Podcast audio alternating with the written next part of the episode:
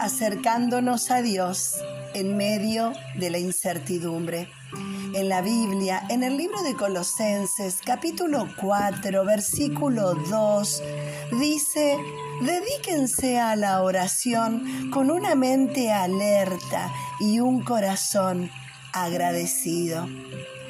Cuando pasamos tiempos de incertidumbre, muchas veces queremos resolver las cosas a nuestra manera. Y en el peor de los casos no hacemos nada y nos quedamos solo sufriendo la inquietud, la inseguridad, hasta la desesperación en medio de una situación. Pero la Biblia nos invita en el nombre de Dios a que nos dediquemos a orar que oremos y oremos hasta que la paz llegue a nuestros corazones y muchas veces también la manera de resolver el problema.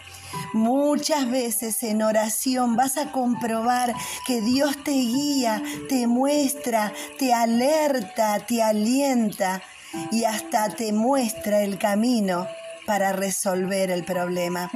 Por eso Pablo en la carta que le escribe a los colosenses les dice, dedíquense a la oración con una mente alerta, estén abiertos, estén atentos porque Dios está trabajando.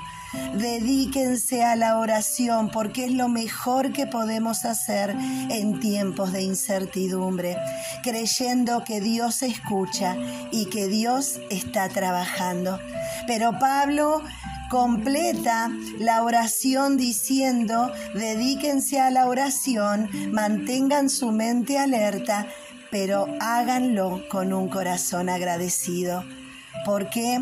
Porque la gratitud demuestra que estamos convencidos de que Dios va a hacer el bien para nosotros, de que Dios está trabajando para bien de cada uno de nosotros, de que Dios nos ama y que es bueno.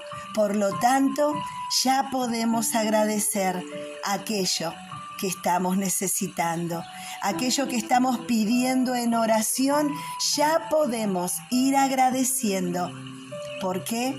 Porque Dios escucha y está atento a tu oración.